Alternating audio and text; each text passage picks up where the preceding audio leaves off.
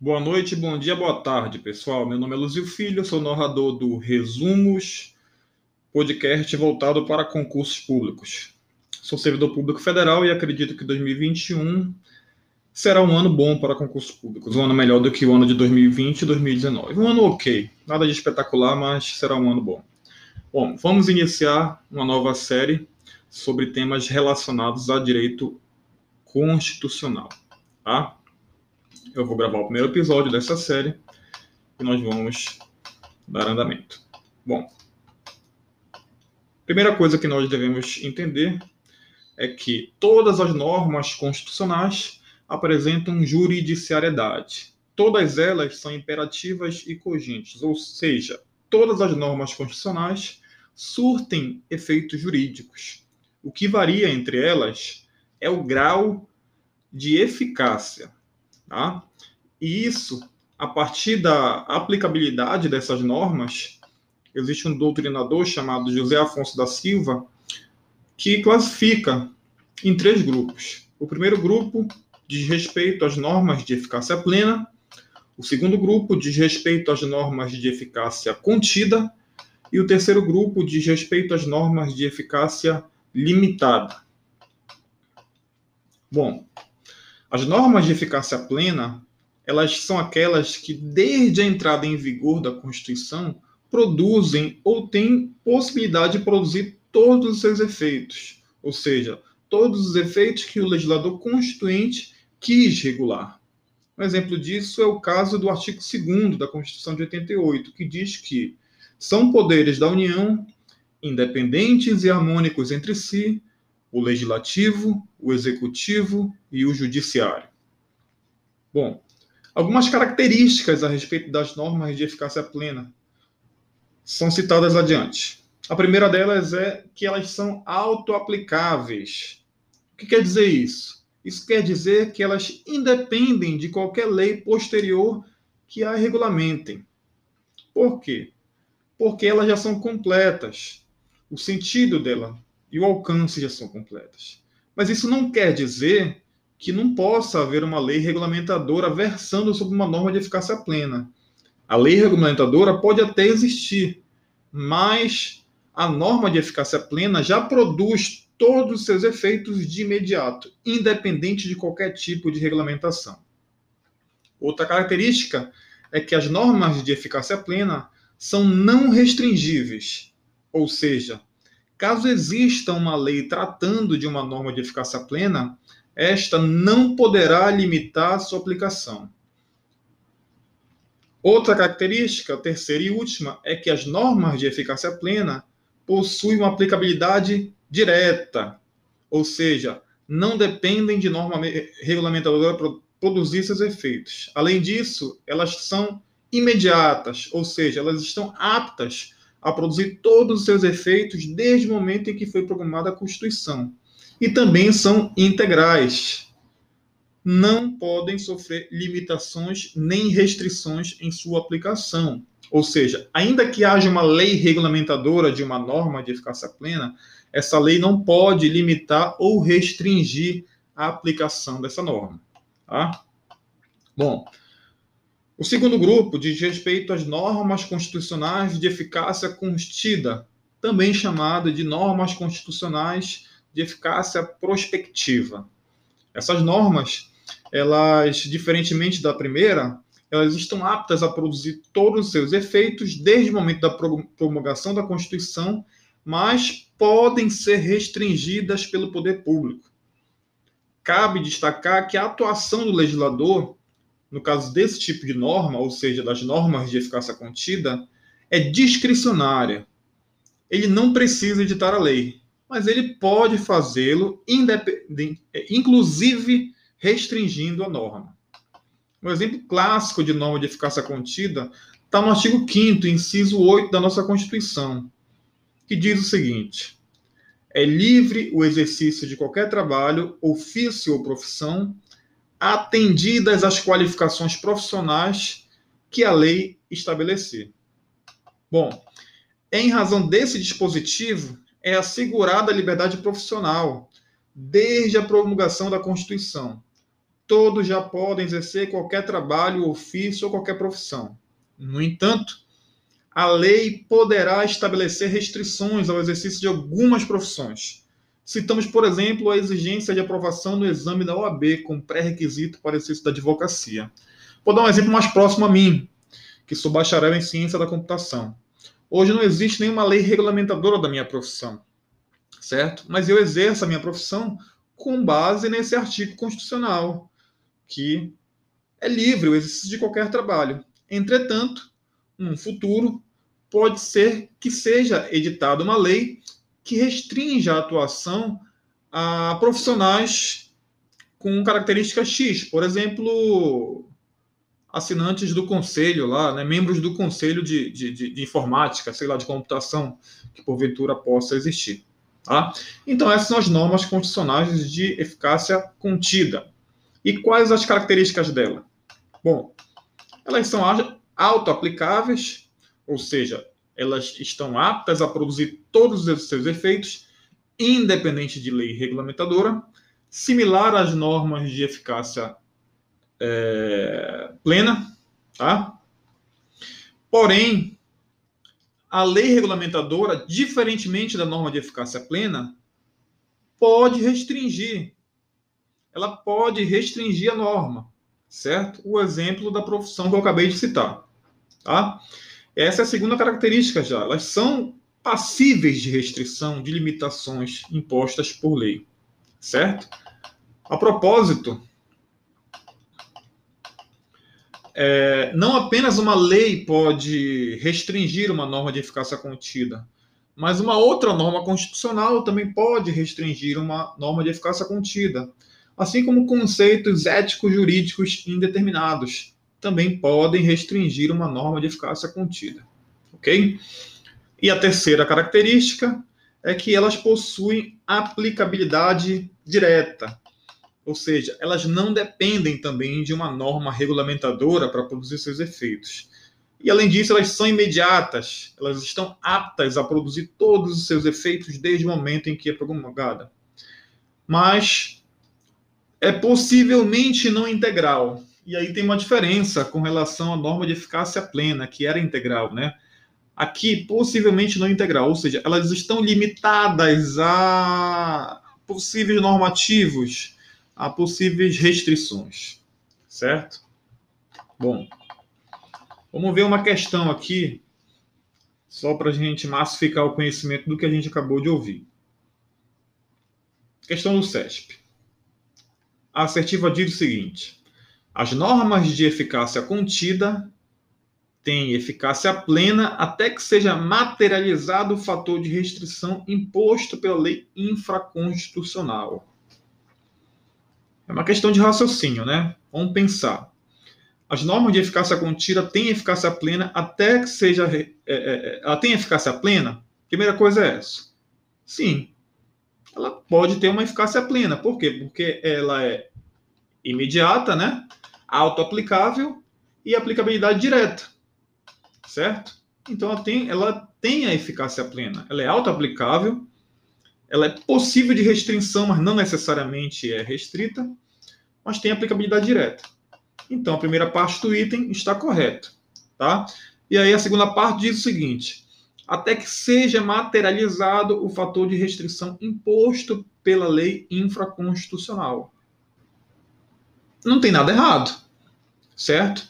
Não necessariamente é uma lei infraconstitucional. Uma lei não diz isso, necessariamente uma lei infraconstitucional. Pode ser a própria Constituição, pode ser uma outra norma constitucional, pode ser conceitos éticos jurídicos indeterminados, conforme eu falei há pouco, né?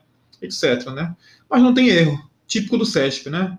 Ele fala as coisas pela metade, mas não tem nenhum erro nessa afirmativa. Portanto, a questão está completamente correta. As normas de eficácia contida, elas são restringíveis por lei, até que essa lei seja publicada, a norma ela tem aplicação integral. Certo? Bom, e por último, nós temos as normas constitucionais de eficácia limitada, que são aquelas que dependem necessariamente de uma regulamentação futura para produzirem todos os seus efeitos. Um exemplo de norma de eficácia limitada é o artigo 37, inciso 7 da nossa Constituição, que trata sobre o direito de greve dos servidores públicos. O direito de greve será exercido nos termos e nos limites definidos em lei específica. Quando a gente lê esse dispositivo, a gente percebe que a Constituição ela otorgou, ou seja, ela deu aos servidores públicos o direito de greve. Porém, para que esse direito possa ser exercido, é necessária uma edição de uma lei ordinária que regulamente. Então, enquanto essa lei não for editada, o direito não pode ser usufruído, certo?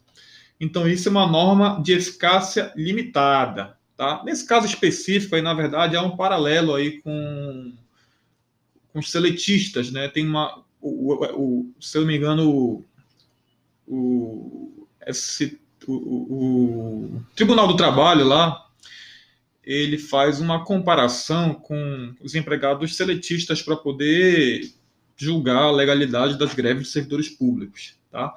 Mas o fato é que é uma norma de eficácia limitada. Tá?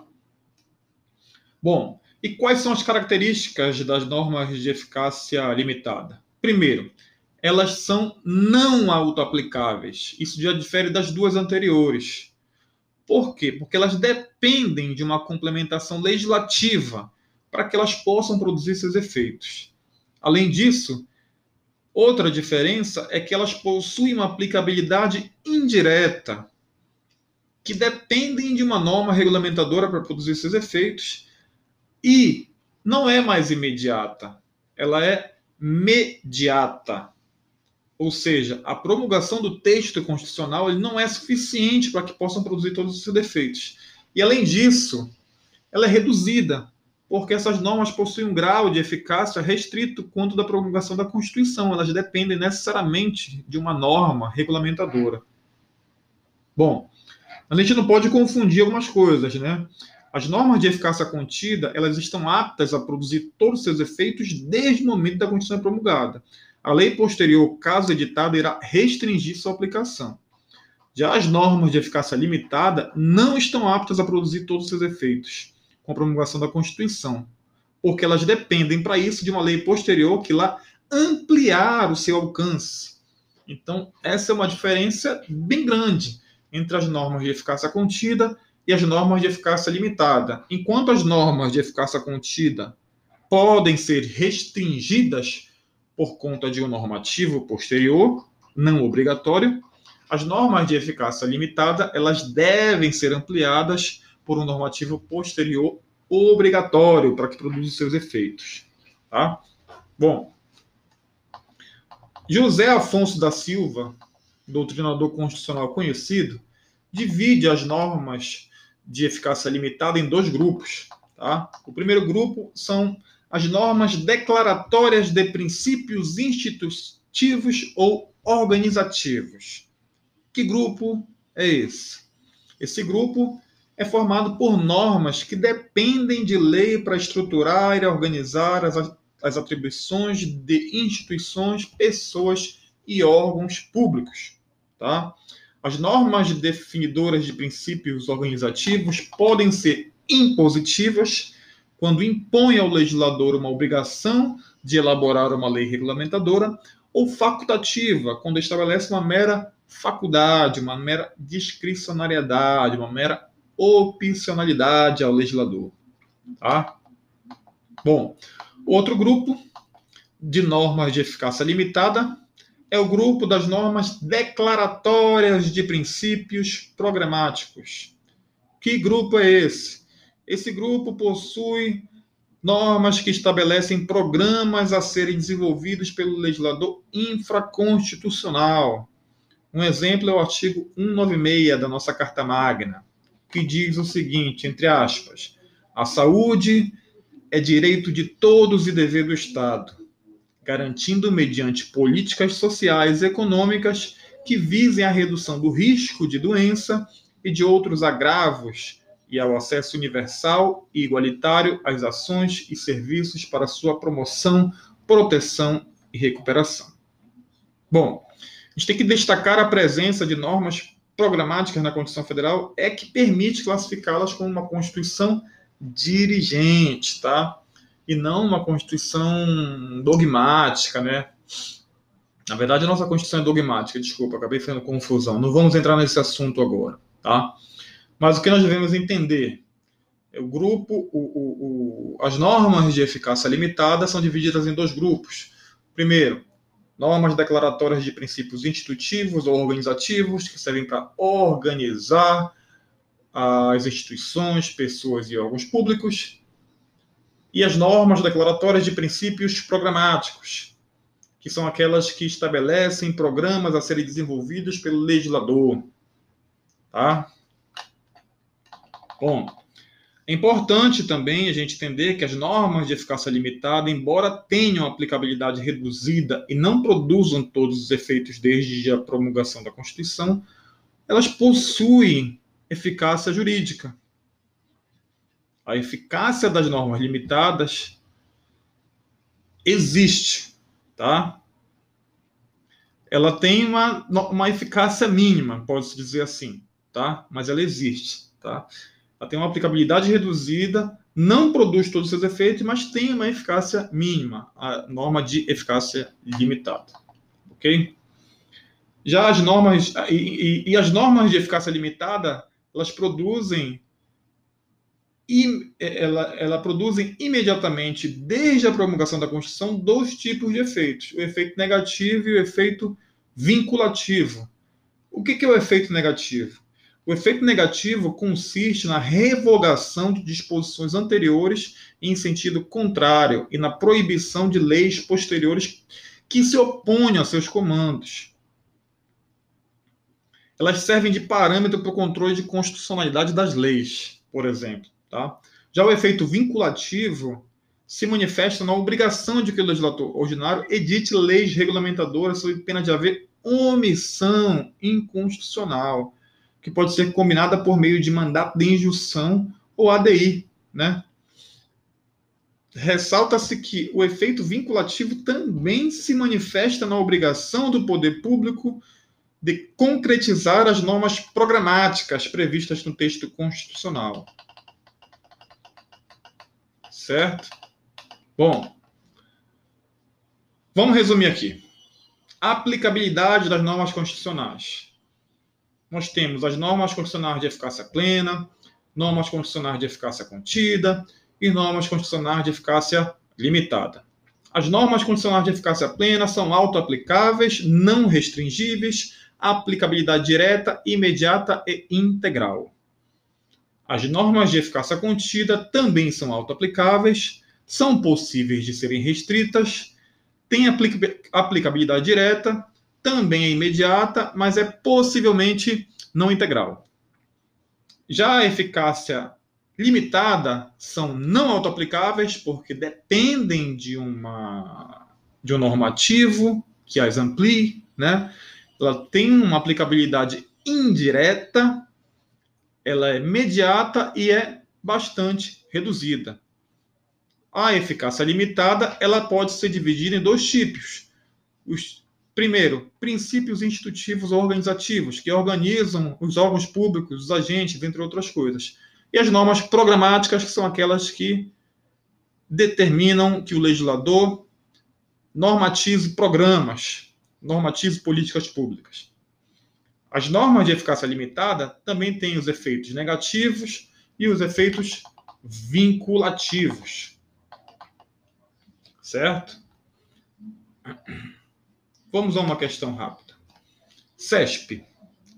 É norma de eficácia limitada o dispositivo constitucional que estabelece que a lei disporá sobre a criação e a extinção de ministérios e órgãos da administração pública.